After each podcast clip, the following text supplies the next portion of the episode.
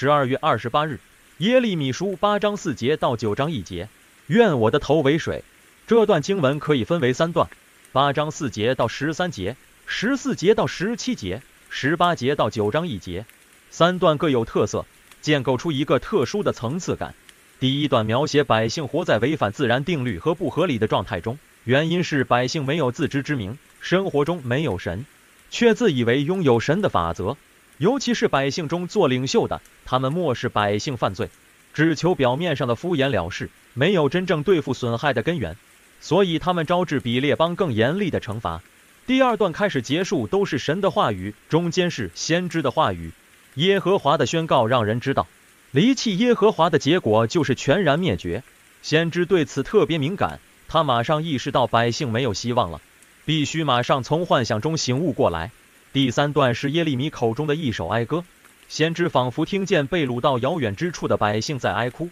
他们诧异自己竟然落在这种绝望的光景中，他们感到绝望，因为神抛弃了他们。在这里，先知并没有用一副自以为意的模样出现。